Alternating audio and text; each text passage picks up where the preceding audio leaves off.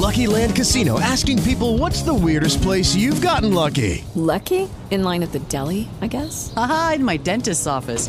More than once, actually. Do I have to say? Yes, you do. In the car before my kids' PTA meeting. Really? Yes. Excuse me, what's the weirdest place you've gotten lucky? I never win and tell. Well, there you have it. You can get lucky anywhere playing at LuckyLandSlots.com. Play for free right now. Are you feeling lucky? No purchase necessary. Void where prohibited by law. 18 plus. Terms and conditions apply. See website for details. Okay, round two. Name something that's not boring. A laundry? Ooh, a book club. Computer solitaire, huh? Ah, sorry. We were looking for Chumba Casino. That's right. ChumbaCasino.com has over 100 casino style games. Join today and play for free for your chance to redeem some serious prizes. ChumbaCasino.com. No purchase necessary. Where prohibited by law. 18 plus terms and conditions apply. See website for details. Hola a todos y a todas, yo soy Carla Llamas, periodista de viajes y autora del blog La Maleta de Carla, y estáis escuchando un nuevo episodio del podcast de La Maleta de Carla.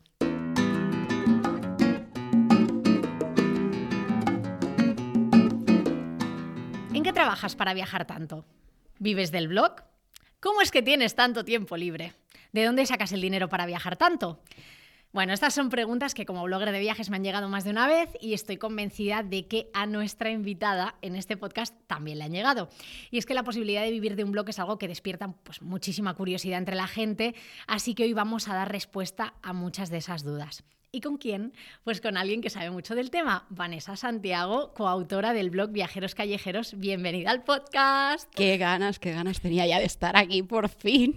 Bueno, antes de entrar en el tema, simplemente quiero dar las gracias al Hotel Barcelona 1882 que nos ha cedido un espacio para poder grabar este podcast. El hotel está al ladito de la Sagrada Familia y yo que ya me he quedado aquí una noche os puedo decir que las habitaciones son increíbles, pero que el desayuno es de otro nivel. Además es un hotel de diseño, es precioso, tienen mucho cuidado con el tema de los residuos y pues, eh, pues les agradezco mucho eso que nos eh, cedan este espacio. Entonces, ahora sí, no sabéis las ganas que tenía de tener a Vanessa en el podcast porque ella y yo cuando nos ponemos a hablar damos un poco de miedo.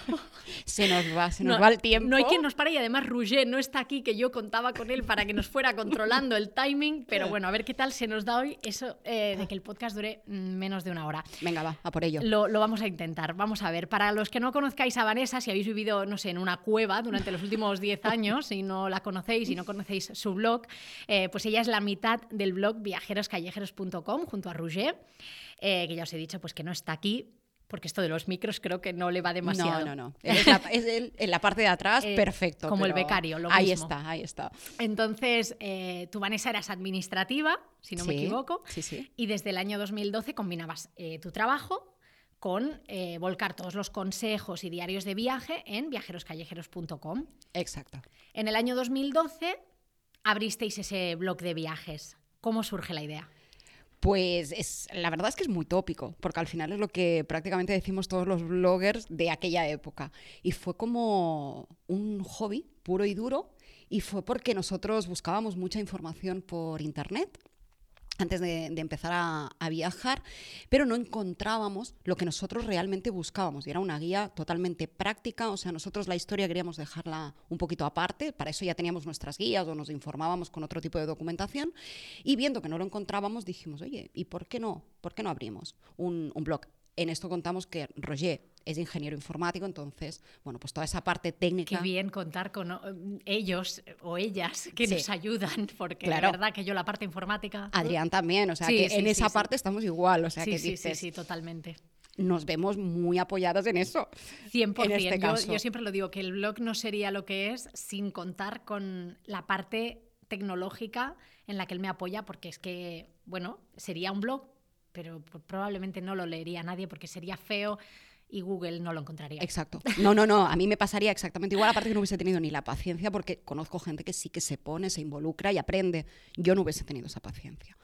Y, o sea, empezamos de esa manera, pero muy de hobby, muy de, bueno, a ver quién lo lee. Y así, hasta que, bueno, pues hemos llegado a donde hemos a donde estamos, Ahí aquí, sentaditas, grabando el podcast. Entonces entiendo que no teníais ningún objetivo ni nada parecido, era simplemente volcar ahí lo que sabíais. No, no lo creasteis pensando que algún día podía ser vuestro negocio. Ni muchísimo. O sea, es que en ningún momento, jamás, jamás. O sea, en nin- es que ni la remota idea de que eso pudiese dar ni siquiera dinero. o sea, Exacto, en aquel mo- pensaba igual. Exacto, en aquel momento yo creo que como no existía como tal la profesión, por decirlo de alguna manera, en ningún momento nos llegamos a plantear que eso podía llegar a dar nada, es que ni un duro en aquel momento. O sea, ni siquiera el decir, bueno, mira, con esto me voy a poder pagar un, bi- un billete de avión al año. No, no, o sea, era puro hobby, duro, puro y duro. ¿Y cómo fueron esos primeros años de blog? ¿Cómo lo compaginabais con vuestros trabajos? Claro, iba, era muy, muy fácil porque escribíamos cuando nos daba la gana.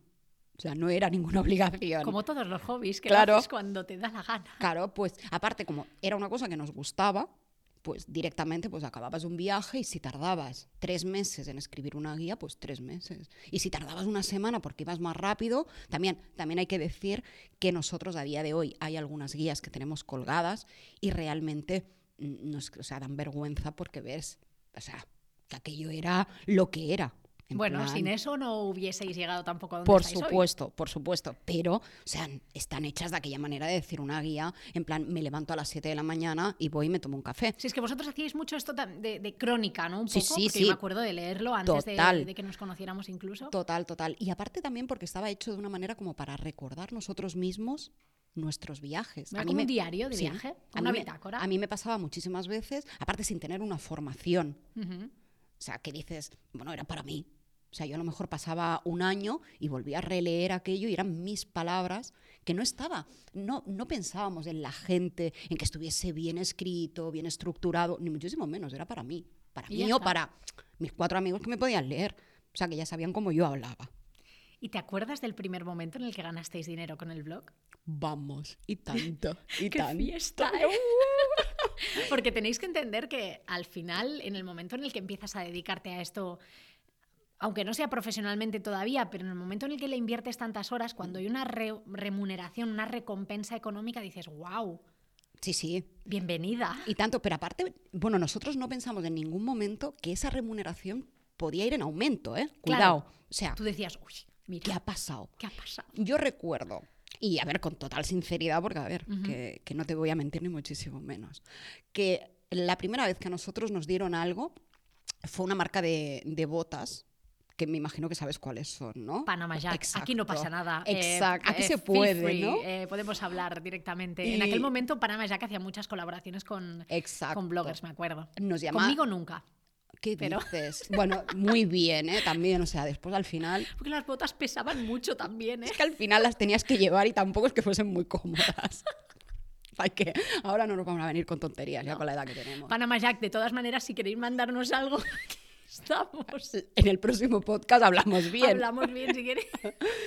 No, fuera, fuera bromas. La verdad que esa, esa, esa primera llamada y te dicen, "Mm, dadnos vuestros números de pie que os vamos a regalar unas botas. Yo recuerdo en casa, es una anécdota que cuento muchas veces porque yo recuerdo en mi casa mis padres decir que le han regalado a, las ni- a la niña y, y a él que les han regalado unas botas. y Panama Jack, porque claro, a ver, era una marca. Sí, sí, no, no. Y es una marca buenísima de calzado, por Dios. Vamos Sí, a resarcirnos. Sí, sí. O sea, a ver, que es una y encima señora. Made in Spain. No, y aparte que también hay que decir que, oye, que en ese momento apostaron por los blogs. Lógicamente porque sabían que iban a tener una, Hombre, por supuesto. Es, un es publicidad, no de beneficio. o sea, pero, marketing. pero, o sea, con todo... Y em, pues esto, o sea, recuerdo que fue esto. Esto, pero sin cobrar como tal. Ujú. Y cuando sí que cobramos la primera vez fue por un enlace patrocinado, que ahora, claro, ahora lo pienso y, o sea, me tiraría de los pelos. Y fueron, y esto creo que no lo he dicho nunca, 25 euros. Imagínate. Con lo que yo critico ahora ciertas, ciertas, Ciertas cosas prácticas. que no me corto y no tengo filtro en esto y tengo las ideas muy, muy claras con esto, ¿no? Pero Y fue en ese momento más o menos que empezáis a recibir pues eso, propuestas y tal, que os disteis cuenta de que el blog estaba despegando. ¿Cómo, ¿Cómo fue ese momento? O sea, ¿en qué momento dices tú, oye, esto está pasando de ser mi hobby a, a ser también un trabajo? Quizá, no, pasaron años, ¿eh? Pasaron años. Nosotros, aparte porque los dos trabajábamos por cuenta ajena, no sabíamos cómo funcionaba muy bien este, este tema, tampoco facturábamos, por lo tanto eran, la mayoría de cosas eran intercambios. Sí. O sea, eran, a lo mejor nosotros decíamos que te ibas, no sé, mm, me invento ahora Jordania y te salían cuatro colaboraciones con cuatro hoteles. Exacto. Pero no era una remuneración económica como, como tal realmente cuando dimos el salto y vimos que ahí se podía ganar dinero, y digo vimos, pero no es así, vio, porque lo vio Roger, ahí el visionario fue Ay, de él. verdad, es que me siento tan identificada porque el visionario entre nosotros siempre es Adrián, la verdad. Yo, ah, a mí me, me echaron de mi, de mi curro después de, de 20 años, un, un expediente, bueno, fue una- un concurso de acreedores, y lo voy a decir totalmente falso, y, y me echaron, claro, tengo la oportunidad Por de decirlo. para toda la audiencia. Tengo un micro delante. y, y entonces, pues, bueno, me, esta vez me echaron a la calle después de 20 años. Y bueno, a mí se me vino el mundo encima. O sea, porque yo me vi con una, con una edad y con decir, ¿y ahora qué hago con mi vida? Y claro, tuve la suerte de tener a Rosie al lado y decirme, tú eres tonta. Directamente, o sea, me dio el tortazo aquel que te tiene que dar alguien Ay, sí. y decirme, mm, o sea, nos gusta el blog, nos gusta esto, Nos gusta viajar, disfrutamos. Exacto. Esto puede dar dinero. Ponte un tiempo, a ver qué pasa. Y fue ponernos, porque claro, en ese momento él también se involucró muchísimo más, porque no solo era escribir más, había que involucrarse también. Nosotros teníamos una plantilla hecha por él, manual, o sea, fue, a ver, una parte técnica también muy, muy bestia después, ¿no? Él se involucró en esa parte, yo me puse a escribir y fue cuestión de meses. Y Te entiendo perfectamente porque... eh, ha sido un poco paralelo, ¿no? Mm. Muy, sí, igual no en el tiempo, pero, pero la- el proceso es muy similar. O sea, yo tenía a Adrián diciéndome desde hacía años, oye Carla, ¿por qué no te dedicas más a esto? ¿Por qué no escribes más en el blog? Eh, yo, mira, yo te hago esto y tú vas haciendo esto otro. Y un poco él me había dado una colleja, aunque tengo que decir que la colleja final me la dio Vanessa. Ah. Esto ya lo, ya lo contaré, pero, pero sí, eh, eh, siempre necesitas a alguien que te acabe de abrir los ojos y te diga, nena, que puedes. espabila que tú puedes. Mm. Y entonces cuando te... O sea, claro, no dejaste tu trabajo, a ti te echaron. Sí, sí. Digamos que te forzaron un poco a, a No, este... un poco no. Dios, es que es muy paralelo, porque a mí también me echaron del trabajo. ¿Ves? Si es No, que- Yo pensaba que tú lo habías dejado. No, no, no, no, no. Que va, que va. A mí me echaron. Me echaron. O sea, eso fue que a día de hoy digo, o sea, agradezco, vamos. Yo también. O sea, lo agradezco infinitamente. Independientemente sí, de que tenga un nudillo ahí por mis cosas, ¿no? Pero, o sea, agradezco infinitamente porque yo era y sigo siendo probablemente la persona que nunca hubiese dado ese paso. Me daba mucho miedo. Yo, yo siempre lo digo, que por ejemplo, cuando ya lo conté en el, en el segundo podcast en el que, que hablamos Adrián y yo de que habíamos dejado pues nuestra vida en Madrid y nos Mm. habíamos ido de viaje, a mí me echaron. Entonces yo lo tuve facilísimo, pero él tuvo que dejar su trabajo. Mm. Y eso es un paso de, ser muy valiente porque te vas sin paro, te vas sin nada, con los ahorros que tú tengas. Sí. Y yo siempre digo que Adrián fue el valiente, que yo, a mí simplemente me pusieron en esa situación. Exacto. Y ya está. Mm. Entonces tú llevas cuatro años más o menos dedicándote al blog Sí. 100%, Sí, como tu trabajo. probablemente sí. Pero en 2017, Rouget dejó su trabajo también, ¿no? Y se incorporó ya Ahí está. profesionalmente a tiempo completo a Viajeros Callejeros. ¿Cómo fue esa transición? Pues la verdad que muy bien, porque al principio sí que dudando, porque es lo que tú dices. O sea, es muy fácil cuando ya te han dado la patada, bueno, en un momento dado escoger ¿no? tu, tu camino, pero cuando directamente tú tienes que dejar un trabajo, Roger tenía un trabajo muy bueno también. Y es como un poco eh, que te ves, eh, nosotros era ya contratar a alguien. Había llegado el momento de decir, o contratas a alguien Claro. o él se incorpora. Lo analizamos y dijimos, tardamos cero coma en decir, bueno, es que a ver, l- la lógica es Sí, aplastante. porque además os permitía poder viajar más. Exacto. Y, pero claro, ya no es que te, te condicione tu, tu entorno, tu familia, pero claro, eh, es decir, bueno, es que tienes un trabajo bueno, trabajaba desde casa, el decir, Todas las comodidades económicas y Claro. laborales. deja esto para lanzarte a incorporarte a trabajar en esto, que bueno, que sí, que hasta el momento parece que funciona, pero ¿qué vida le das a esto? O sea, porque tampoco realmente también nosotros ni habíamos tenido un precedente de, de conocer gente que pudiese vivir de esto, ni tampoco sabíamos si lo nuestro podía tirar muchos años. Y no sabes hacia dónde va. Porque Exacto. esto me lo planteo muchas veces hablando con Adrián. Digo, yo ahora mismo estoy viviendo del blog, pero ¿quién me dice a mí que pasado mañana Internet se cae y hasta luego, Mari Carmen. O sea, es Exacto. que es una incertidumbre constante que te tiene un poco en el límite, pero a la vez Yo sabes lo que con el tiempo, ¿eh? ha sido un trabajo de, de mucho tiempo. He llegado a darme cuenta que esto pasa con todos los trabajos, también es verdad. con todos y con todo en la vida en general. Sí. Y a mí al principio tenía mucha incertidumbre. se nos cae un casco.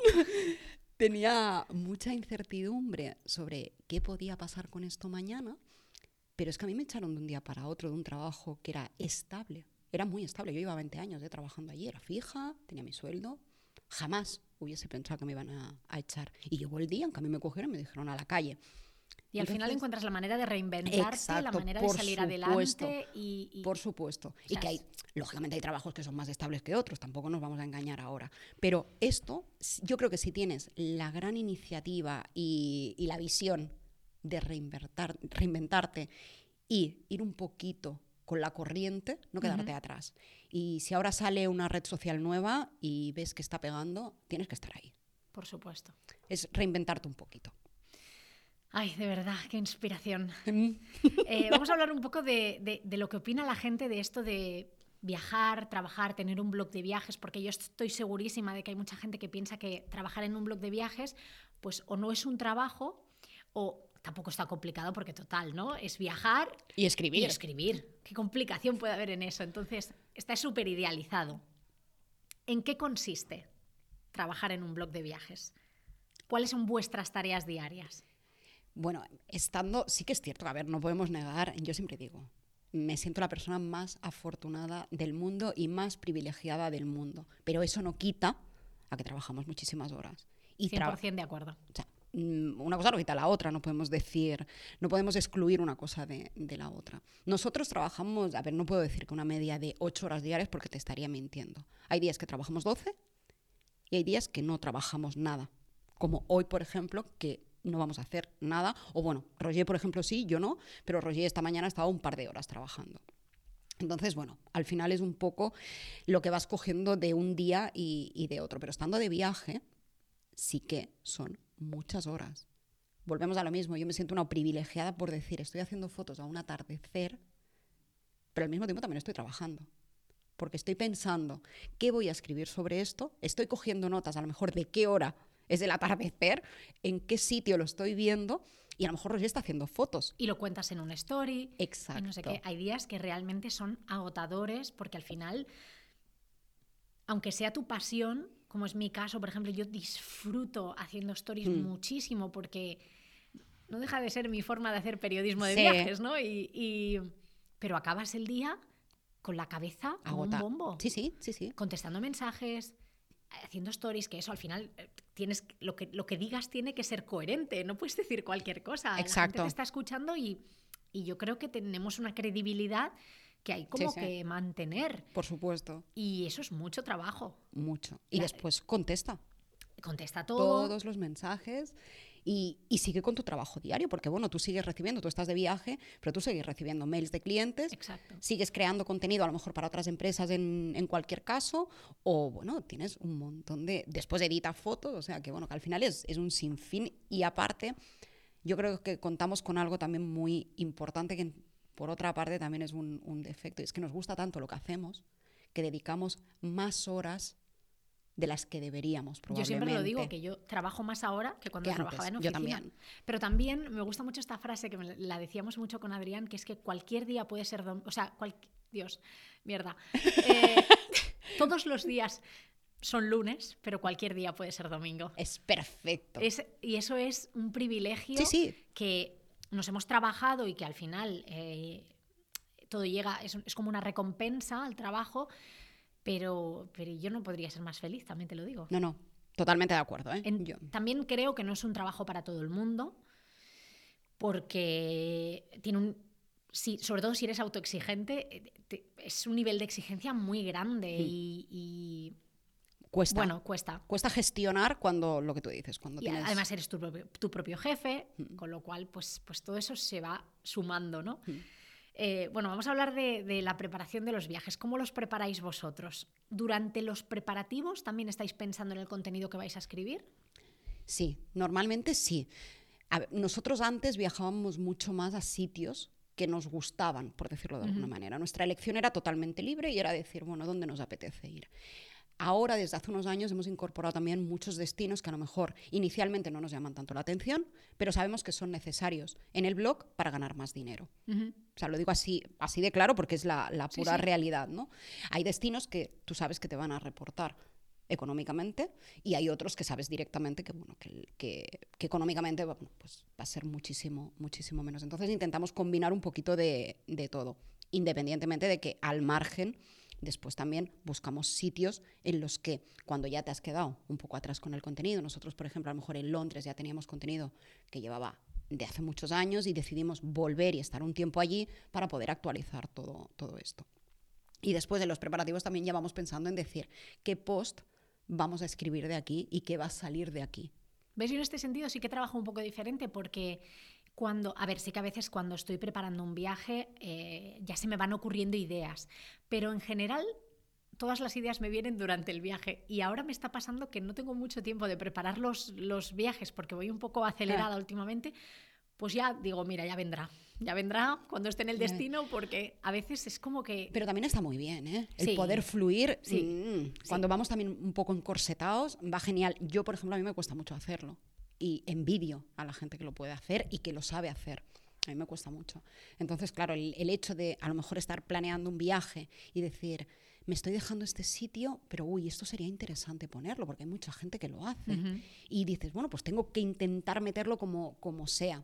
Eso también te crea unas- una, una ansiedad de decir, bueno, quiero hacerlo todo para poder explicarlo todo. Todo. Ahí es, a veces es complicado. ¿Os ha pasado que hayáis ido a algún destino últimamente que eh, igual pues, no os llamara tanto la atención o así? Y lo hayáis hecho más por eso, por, por escribir en el blog. Hace una semana, Dubai Dubai. ¿Y, y- y bien? Nos Porque gustó. yo tengo la sensación como de que os ha gustado. Lo he Sí. seguido por, por redes sociales y nos sorprendió, yo creo que porque teníamos unas expectativas tan bajas que, que nos a mí me sorprendió muchísimo Abu Dhabi, por ejemplo. Sí, sí. Que, porque en Dubái pues ya he estado y ya sabía lo que era, pero Abu Dhabi me ha sorprendido mucho a nivel de edificios y tal. Me, A nosotros me nos gustó, bastante. pero sobre todo por la mezquita. Y el Louvre también. Fueron dos cosas que nos llamaron muchísimo la atención. Vivimos un atardecer espectacular. Y eso yo creo que fue como el momentazo de- del viaje. Entonces ahí, lo que pasa que, bueno, en general ha sido un viaje que es esto, ¿no? Que nos ha sorprendido gratamente. Ahora, sí que es cierto que es un sitio que no recomendaríamos inicialmente de decir, oye, tienes, no sé, 10 días, pues va, vete a Dubái. Ya. No. Hay otros sitios Exacto, que creemos que más tiene... naturales, ¿no? Ahí está. Menos artificiales. Exacto, exacto. Y preguntón, Venga. ¿os habéis planteado alguna vez hacer un viaje solo con billete de ida? nos lo hemos planteado muchas veces, pero siempre llegamos al- a la misma conclusión y no estamos hechos para eso. Necesitamos mm, volver, volver. O sea, saber que, que volvemos y quizás, bueno, quizás no, es por nuestra familia. Por volver, eh, ver que está todo bien, que sigue todo correcto. Y entonces después ya estamos aquí una semana, hemos hecho todo, hemos visto a la familia. Check, eh, sí. check, check. Exacto. Hasta luego. Sí, hemos visto a los amigos, hemos cenado, hemos hecho cuatro cosas y ya dices, "Uh, ya me puedo ir, ya me volvería a ir. Y a veces se nos hace largo, ¿eh? o sea, nosotros a veces pasamos periodos aquí de un mes, mes y medio y se nos hace largo. Ya queréis coger las mochilas. Ya queremos luego. irnos, Sí. pero necesitamos volver. ¿Qué es, qué es el, eh, el tiempo más, más largo que habéis estado fuera?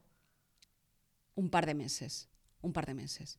Yo creo que más, yo a veces, a ver, sin haberlo hecho, a veces comento y digo, "Pa, yo creo que aguantaría más tiempo. Roger dice que no, que ese es su, su límite. No sé hasta qué punto, porque después hay veces que lo hablas y claro, bueno, como hablar es muy fácil, Ya. y hay veces que decimos, ay, pues podríamos irnos en vez de dos meses, tres meses a no sé dónde, ¿no? Luego también llega un punto, por ejemplo, eh, y esto lo he comentado muchas veces, en el que te agotas físicamente de tanto ver cosas. Hombre, algún día Sí. paras, evidentemente. Pero cuando haces un viaje largo, todo empieza a parecerte similar. Cuando ya has visto 10 templos, el onceavo es como Otro más. otro más. Y yo era una cosa que no quería que me pasara. Por eso nosotros Sí. volvimos, cuando estuvimos nueve meses fuera, era una de las razones por las que yo quería volver. Porque necesitaba hacer un reset para que luego todo volviera a sorprenderme de nuevo. Sí. Y, y por eso no sé si volvería o no, no, no, no sé si repetiría una experiencia de un viaje largo, por esa sensación de que siempre que vuelves y planeas un viaje nuevo es como, ay, qué ilusión, ¿no? Esa- esas mariposas en el estómago yo creo que a lo mejor las puedes llegar a perder. Pero bueno, yo creo que eso va también con la personalidad de cada uno. ¿eh? Hmm. Nosotros Sí. hemos conocido gente que llevaba a lo mejor un año viajando y veíamos el nivel y la intensidad y decíamos, "Puf, es que no podríamos Yo- hacer yo no sé si podría. eso. O sea, esa intensidad. Aparte, también yo lo comparo con la intensidad con la que nosotros vivimos una ruta de un mes y medio. Exacto. Y Imagínate tres meses. ampliar eso. agotado. No, no, es que yo creo que, bueno, es que después no me puedo mover en 10 meses. O sea, no, no, no, no, no. O sea, por eso creo que nosotros somos de ir haciendo parones. Bueno, me gustaría también que dedicáramos un poquito de este podcast a hablar de Instagram, porque creo que es como la red social en la que es más sencillo crear comunidad.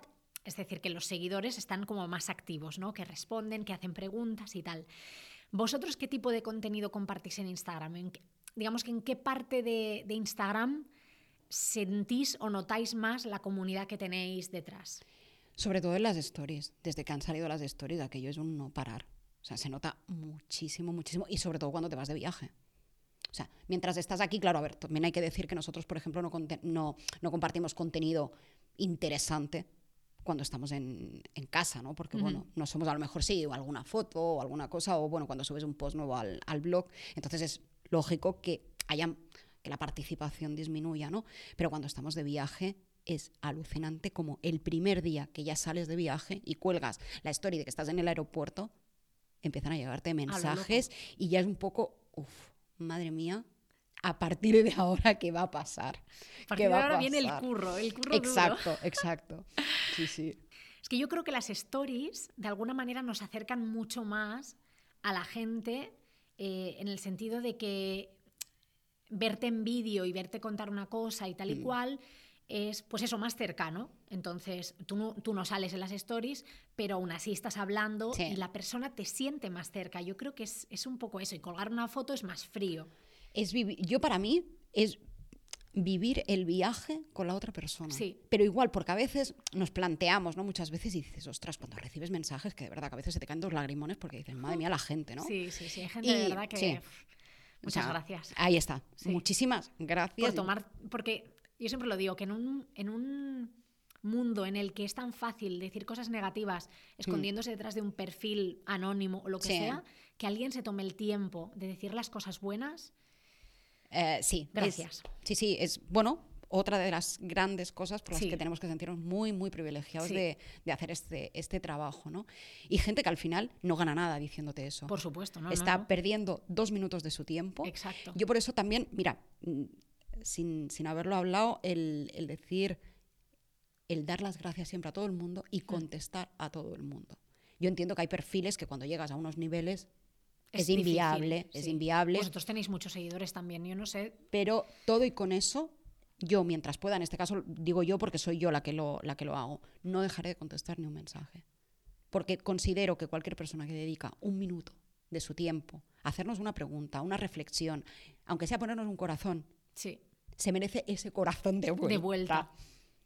Considero que, bueno, que eso es... Es el mínimo. Exacto. Mientras, siempre que puedas, ¿no? Ahí Porque está, Sí que es verdad que hay perfiles con... Bueno, vosotros, yo, a veces me cuesta pensar que contestéis a todo el mundo porque tenéis un montón de seguidores Contesta también. siempre, a ver, que seguro que si alguno se nos escapa, Sí, pero pero a siempre intentamos a todo el mundo, aunque sea una contestación Breve. más breve y muchas gracias, pero, pero siempre. Hablando de Instagram, cuando hablé con Andrea Torres, que trabaja en FADA, que ya sabes que es la Fundación para la Defensa de los Animales, me confirmó que Instagram tiene mucha culpa del turismo irresponsable con animales que vemos en esta red social. Y lo cierto es que bueno, se ha convertido como en un escaparate en el que mucha gente quiere copiar lo que ve, ya sea bueno o malo. ¿Cómo practicáis vosotros el turismo responsable de cara a Instagram, de cara al blog? En tema de, fotografía, todo lo que subimos, sí que pocas veces hablamos de esto. En Stories siempre intentamos hacer una reflexión, sobre todo con lo poquito y la ignorancia que nosotros tenemos en el tema, que no somos expertos.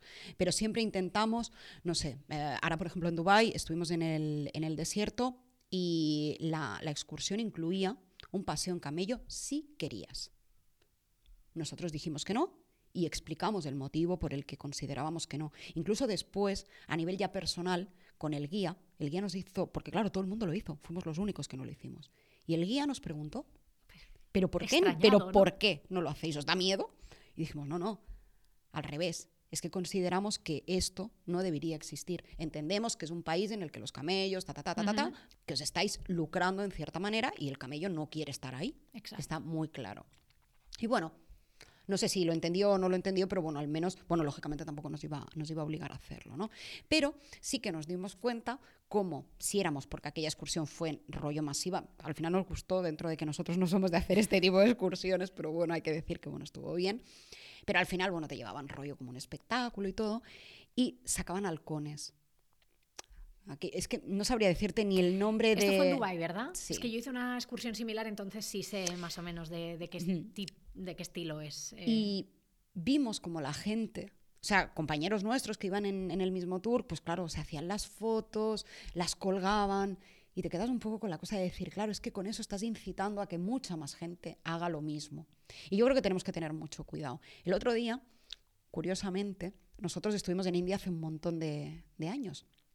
Y, y en Tailandia también, y cometimos yo creo que todos los errores que ahora nos arrepentimos totalmente, ¿no? Habernos montado en un elefante, haber ido a ver los tigres, que bueno, me, me doy de cabezazos en la pared. Y en, en India nos montamos en elefante para ir al, al Fuerte Amber.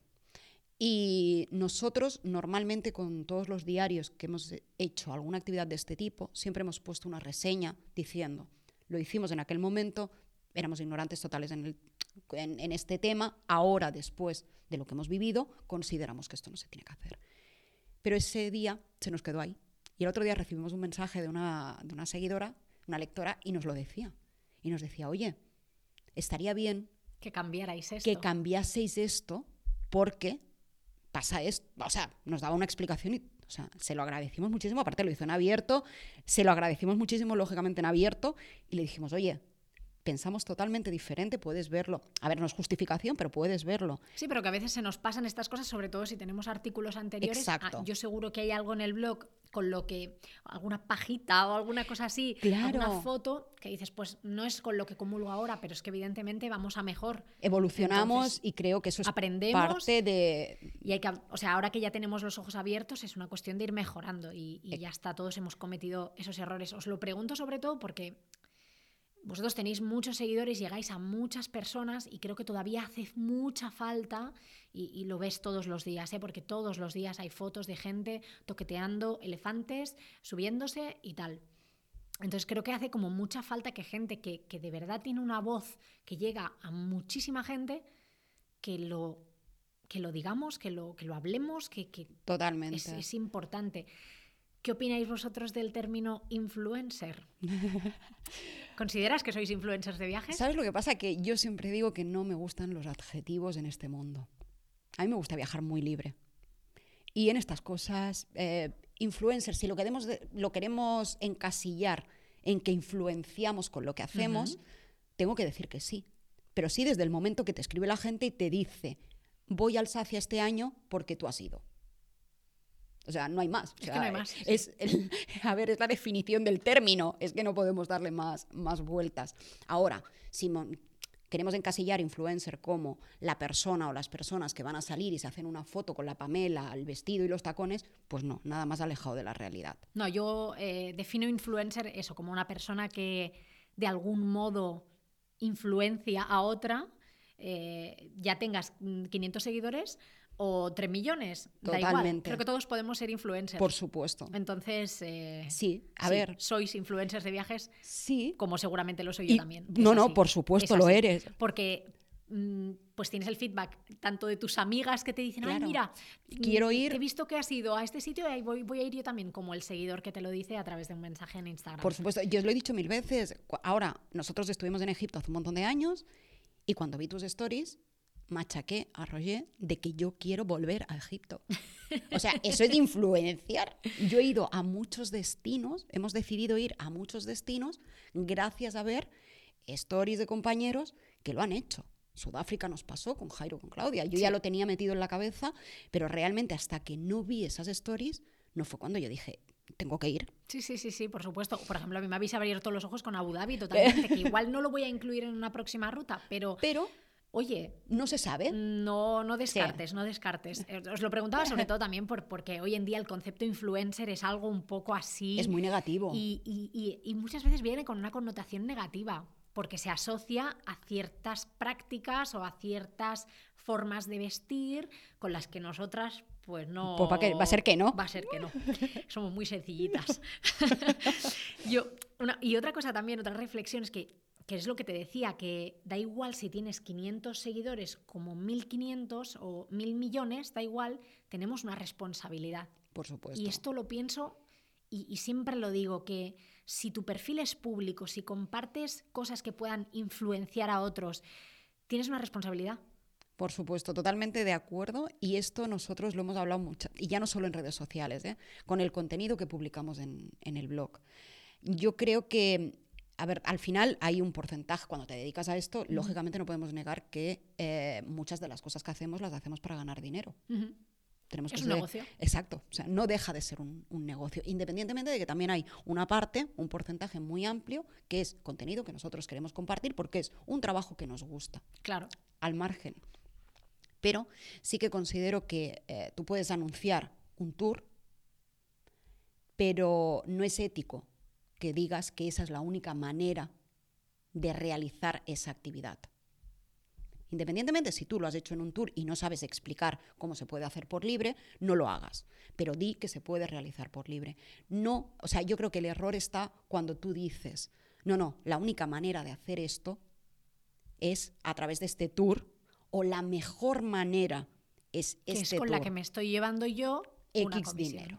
Exacto. Yo creo que hay que ser transparente últimamente y es algo que, a ver, quizás puntualmente, que hay, seguro que hay ejemplos como este mil, pero en este caso, con el tema seguro que te han llegado propuestas de las empresas estas que, que hacen lo de las, las visas para Sí. Estados Unidos y tal. Sí, sí, sí. Me parece, soy totalmente crítica con esto, pero no por nada, sino porque si tú tienes la capacidad de explicar cómo, se tiene, cómo te tienes que sacar la visa para Estados Unidos y explicas los, no sé, las cuatro formas que hay, que no sé si son cuatro o son cinco, y entre ellas incluyes la otra y dejas muy claro, con esta forma y con esta empresa te va a costar Más dinero. 80 euros cuando tú lo puedes hacer online por 14 dólares. Al final eso es estafar. Exacto. Lo siento mucho, pero es que es así. Yo creo- si tú me estás si tú me haces una si tú escribes un artículo en el que dices, "Oye, sácate la visa a través de este enlace porque es el mejor y es el único que hay." Exacto, Y es la manera de hacerlo. es la manera de hacerlo. Y alguien que va a tu blog, porque al final es eso, la gente recurre a los blogs como fuente de, de, De información, de información. claro. Entonces, si leen algo, dicen, oye, pues ¿Es esto? Que, es que lo han dicho, es, es esto. Y, y se están gastando 80 euros en vez de 14. Es que tenemos que tener mucho cuidado y, y no solamente con lo que escribimos en el blog, con lo de las redes sociales que hablábamos también. Cada cosa que compartimos y que quizá influenciemos a otra persona, hay que, Hay que medir mucho. hay que medir, hay que. Bueno, eh, hay que tener cuidado Sí. porque no, no deja de ser una responsabilidad muy grande. Yo, yo lo vivo así, vaya, lo, lo- lo siento así, que, que todo lo que digo puede ser eh, objeto de que otra persona me copie y entonces voy a intentar hacerlo bien. Claro, tienes tu responsabilidad. Lo que pasa que, bueno, ahí está también lo que hablábamos antes, ¿no? ¿Dónde está tu precio? Hmm. ¿Dónde está ese límite que tú pones en tu ética y saber lo que tú estás compartiendo? A después decir, a nosotros nos han llegado, también tengo que reconocer que, a ver, que de la gente que tenemos, o sea, el 99,9% son mensajes positivos. O sea, Sí. que también vuelvo otra vez a lo mismo, privilegiados y Mm. increíblemente afortunados, ¿no? Pero alguna vez nos han dicho, bueno, pero ¿cómo se os ocurre recomendar este restaurante? Que yo Y- fui una vez y me trataron fatal. Exacto. ¿no? Y dices, bueno, pues a nosotros nos fue bien y comimos muy bien. Y las veces que nos ha pasado, incluso porque, a ver, no solo hacemos recomendaciones de restaurantes, hay veces que son restaurantes muy recomendados, a nosotros no nos han gustado y también lo decimos. Y decimos, oye, pues hemos ido y hemos pinchado. Al Pues- final se trata de ser honestos también, ¿no? Yo creo, Exacto. responsables y honestos. Exacto. Independientemente de que sea nuestro negocio y que estemos eh, trabajando en esto para ganar dinero. Pero bueno, una cosa no quita, no quita la otra. Bueno, yo estoy segura de que os han preguntado, mm, no sé, 585.420 veces eh, que si se puede vivir del blog. Pero vosotros siempre decís, y, y esto eh, me gusta mucho porque es una frase que, que me transporta a cuando conocí a Vanessa. Ya sabéis que a mí me gusta contar siempre cómo he conocido a las personas que, que entrevisto en el, en el podcast. Y yo a Vanessa y a Roger los conocí. Ojo, Ojo Al dato. al dato. Nos conocimos por primera vez, hace muchos años, ¿eh? que hablábamos Sí. y que nos seguimos y tal, porque yo abrí el blog en 2011 y ellos en 2012 y bueno, pues, eh, pues virtualmente Sí. nos conocíamos desde hace mucho, pero en 2018 estábamos Adrián y yo llegando a la pagoda Chureito, Adrián cargado con mi mochila y su mochila porque se negó a pagar lo que costaba la, La taquilla, taquilla. del tren. Y allí estaban ellos. Sí. Ya sabíamos que estábamos en Japón y sabíamos que más o menos estábamos en el mismo sitio, pero eh, fue una coincidencia como muy divertida. Sí. Adrián subiendo con las dos mochilas. Es una pagoda que está en lo alto de una montaña, hay que subir una serie de escaleras. Y él haciendo de burro de carga, porque yo decía. O sea, yo Pagó estaba, taquilla. claro, yo estaba en el team taquilla y él estaba en el team me ahorro 8 euros y me los gasto en mm, una bandeja de sushi. Bueno, yo me lo hubiera gastado en helados, ya sabéis. yo soy así. Y entonces nos cruzamos allí, esa fue la primera vez y luego quedamos para cenar en, en Tokio, que Sí. cenamos las guiozas. Y, y creo que fue en esa cena en la que hablábamos de vivir del blog. eh, Vanessa me dio un par de collejas que me hacían mucha falta. Y, y Vanessa siempre me decía que vivir del blog o de lo que sea no tiene por qué significar lo mismo para unas personas que para otras. Que para mí vivir del blog puede ser ganar 500 euros al mes y vi- vivir en Asia y pues eh, ya estaría viviendo del blog, eh, pero para ti puede ser ingresar 3.000, 5.000, 10.000, eh, pagar un alquiler en el barrio de Gracia en Barcelona e irte una vez de viaje cada dos meses y también estarías viviendo del blog. Em, entonces, ¿qué es para vosotros vivir del blog? Cuando la gente os pregunta, ¿vivís del blog? Eh, Nosotros siempre decimos que actualmente nosotros vivimos, eh, vuelvo a decir otra vez que somos unos privilegiados, mejor que cuando trabajábamos por cuenta ajena. Pero para nosotros, en líneas generales, vivir del blog es mantener el nivel de vida que teníamos cuando trabajábamos por cuenta ajena. O sea, nosotros una hipoteca, teníamos una hipoteca, un coche, salíamos a cenar cuando queríamos, salíamos a comer cuando queríamos. Lógicamente te, te permites unos ciertos lujos pues que, porque recortas por otros sitios, ¿no? Y seguir viajando como viajábamos. o más. Ahora podemos decir que mucho más. Mucho más. Pero eh, para nosotros es eso, pero bueno, es lo que tú comentas. Cada uno lo, lo maneja como quiere o como puede. Porque a lo mejor nosotros, si ganásemos, no sé, mil euros, diríamos, oye, pues ¿por qué no nos planteamos irnos a vivir a Asia? Y Exacto. seguir gestionando y trabajando lo mismo que hacemos ahora, pero desde otro punto que Más tenga un nivel de vida exacto, más económico. O sea, no lo sé cómo lo hubiésemos planteado, porque al final nos hemos ido adaptando un poco a lo que ganas con lo que quieres hacer, ¿no? Es un poco que haces ese- esa equivalencia. Sí, yo creo que, que, bueno, que al final, eh, cuando preguntáis a alguien eh, si vive o no del blog, pensad que lo que vosotros tenéis en la cabeza Claro. quizá no es lo que tienen los demás, Sí. ¿no? Eh, en, en- en baremos económicos. Sería, lo que pasa que después hablar de dinero es muy, es muy difícil y no es políticamente Sí. correcto, ¿no? Pero quizás más que preguntarte, ¿se puede vivir del blog o tú vives del blog?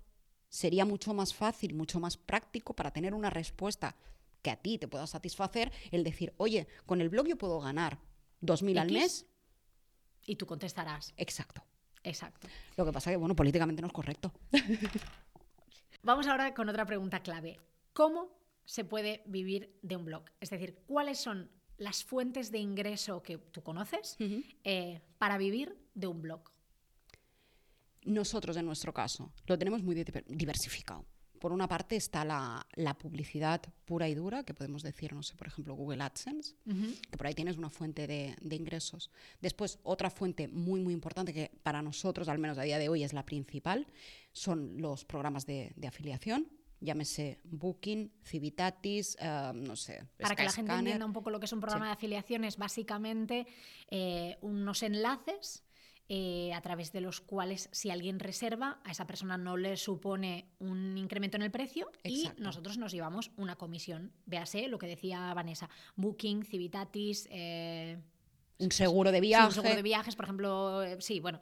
Y, mm, y- y estos, estos son los enlaces de afiliados eh, para que lo sepáis. Que lo que pasa que sí que nosotros trabajamos siempre con enlaces, o sea, hablando de cosas, me estoy explicando fatal, pero hablando de cosas que hemos probado, es decir, si os, si os recomendamos un hotel, mm, Antes has ido, lo has Exacto. probado, sabes que es bueno. Nosotros, bueno, tanto Carla en, en su blog como yo en el, en el mío, pues si hablamos del hotel, no sé, es que ahora, bueno, bueno, cualquier sí, de nombre. cualquier hotel, el Hotel Barcelona Eh, 1882. Exacto. Pues es porque lo hemos probado, hemos estado alojados allí y entonces dices, es- haces una explicación y si la persona reserva, pues nosotros nos llevamos un, un porcentaje. Esta es otra parte importante.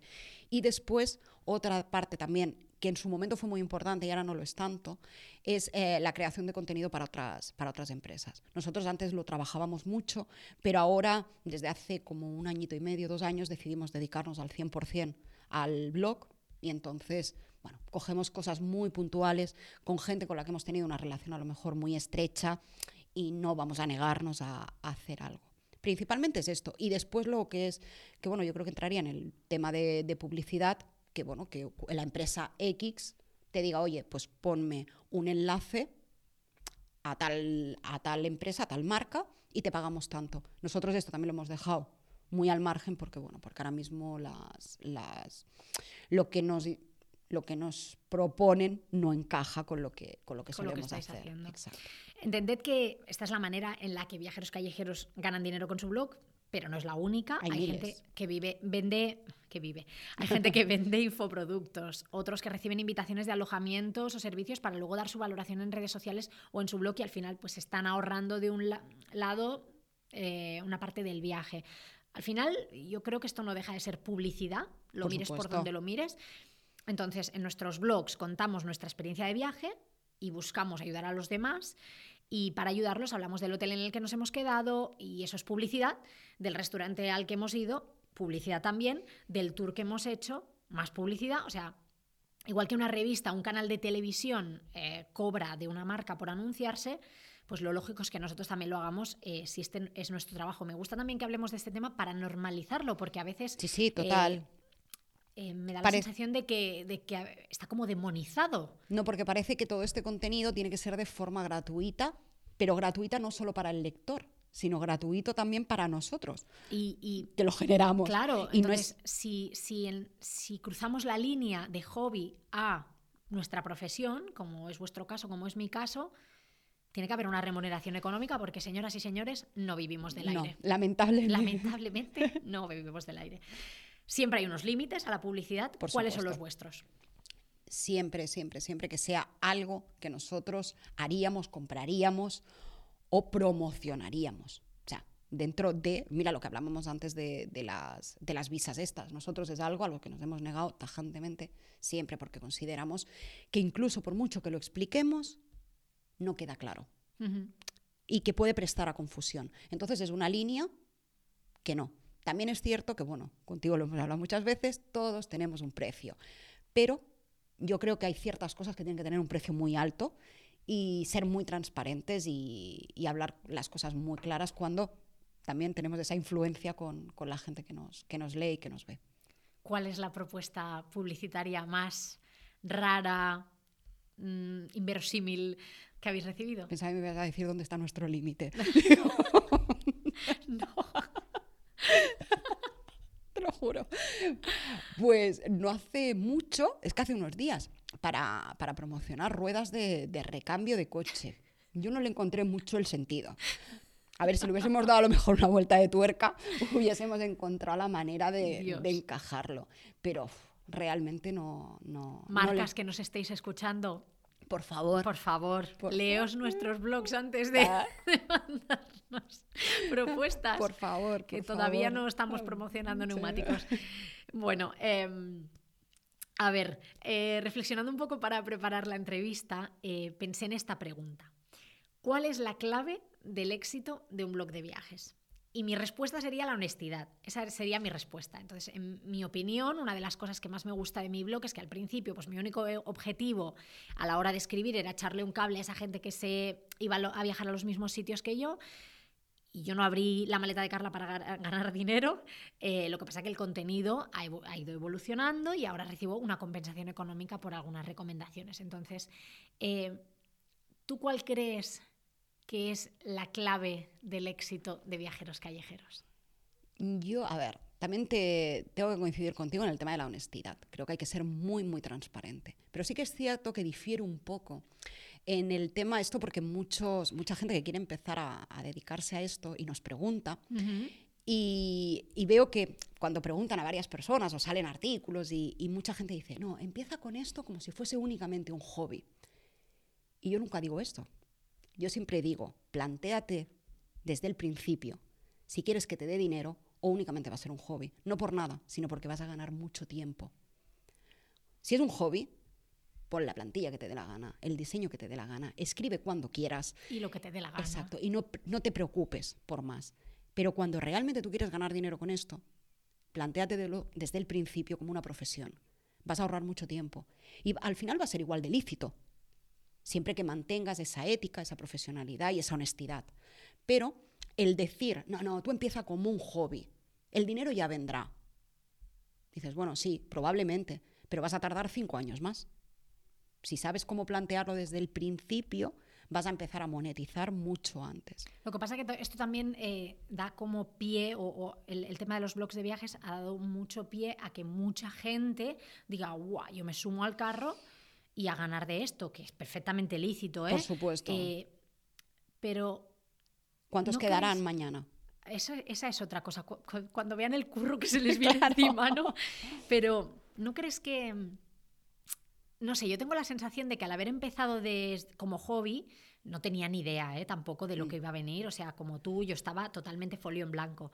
Eh, pero al haber empezado como hobby, tengo la sensación de que he ido construyendo algo poco a poco que al final ha llegado a donde está. Y, y no sé, no sé si, si empezar de cero ya como, como negocio le quita esa, ese componente, no sé, es que no sé cómo llamarlo, no sé si llamarlo más fresco o más, Sí, no lo sé. Probablemente, pero porque nosotros en ese aspecto lo tuvimos muy fácil. O sea, muy fácil y muy difícil a la vez. Sí, Nosotros muy en- fácil porque no había tantos Claro. y, y muy difícil porque no teníamos ni puñetera idea. y no sabíamos que esto podía dar dinero. Entonces, por lo tanto, en aquel momento a nadie se le ocurría que tú podías vivir de esto. Sin embargo, ahora, ¿a qué persona tú le dices, ábrete un blog únicamente para contar tus historias? El 99% piensa que puede ganar dinero. Inclusive, y lamentablemente piensan que pueden ganar mucho dinero en muy poco tiempo. Que ese Eso es un ya es más error. complicado, sí. Sí, a no ser que pegues el braguetazo así en plan de que dices, ostras, has dado con el nicho perfecto en el momento exacto, o si no, no es fácil. No es fácil. Entonces, pero bueno, tener esa, ese punto de decir, bueno, sí, yo quiero ser muy honesto, pero al mismo tiempo quiero ganar dinero. Y eso Por también lo es, que estoy trabajando. Exacto. Y eso creo que también por, su- por la parte de, de un blogger o de una persona es muy honesto. ¿no? Así que tú alguien que ahora mismo se quiera abrir un blog o quiera empezar a vivir del suyo, ¿qué le dirías? que adelante, pero que se necesita mucho tiempo. Que si quieres escribir eh, una vez cada semana, probablemente empieces a monetizar de aquí a 10 años, cuando a lo mejor los blogs de viajes ya ni existan. Y nos hayamos reinventado todos, porque yo y espero. estamos haciendo otras cosas. Exacto, no sé, vete tú a saber, ¿no? Pero eh, si quieres hacerlo, el tiempo es principal y es dedicarle mucho tiempo, mucho tiempo y eh, alejarte un poco del contenido que estamos creando todos. Y yo soy la primera que me incluyo en ese todos. Yo creo que hay que ser muy conscientes de que tú puedes, ahora mismo lo que se estila es 10 lugares que ver en Florencia. Si tú tienes una posición muy buena y tienes una marca ya consolidada, perfecto, vas a salir el primero, vas a salir en la primera página de Google. Está genial, sigue haciéndolo. Pero si no tienes esa posición y acabas de empezar, si pones, empiezas a escribir sobre 10 lugares que ver en Florencia, vas a salir en la página 20. Y Porque ya hay otras mil- personas más consolidadas haciéndolo. Exacto. Tienes que buscar otras maneras de comunicar. Exacto. Buscar algo diferente. Existen mil ideas, aunque no lo parezca, pero existen mil formas de poder, de poder definir lo que, lo que es tu marca. Bueno, pues hasta aquí. Qué bien. Se ha pasado rapidísimo, Sí, ¿eh? Esto volando, volando, Volando. Necesitamos hacer otro. ¿Cuándo quedamos? Yo, mira, nos quedamos aquí otro ratito, inventamos otro tema y feliz. ya está. Bueno, muchas gracias al Hotel Barcelona 1882 por habernos acogido una vez más para grabar este podcast y mil gracias a ti, Vanessa. Al revés, muchísimas gracias a ti. Bueno, espero que te haya gustado y ya sé que vamos a repetir, seguro. así que genial. Yo estoy segura de que ya le seguís, pero bueno, igualmente os recuerdo que podéis seguir a Vanessa y a Roger a través de sus redes sociales como arroba viajeros callejeros y en su blog viajeroscallejeros.com. Y ya sabéis cómo funciona esto. Si os ha gustado el episodio, que yo creo que sí, porque ha sido un tema que que no sé, creo que mucha gente tiene muchas dudas y había que Sí. arrojar un poquito de luz y eh, pues eso, que nos dejéis comentarios, que lo descarguéis, que suscribáis, todas esas cosas para que llegue a más gente. Y de verdad que espero que lo hayáis disfrutado tanto como yo. Os espero en el blog lamaletadecarla.com, en redes sociales donde me encontraréis como arroba la maleta de Carla y en el próximo podcast. Hasta la próxima. Un besazo. Saluda, Roger, acaba de llegar Roger. saluda, saluda, saluda. Hola. Pues despídete porque es el final. Venga, va. Ya está, hasta luego. Hasta la próxima.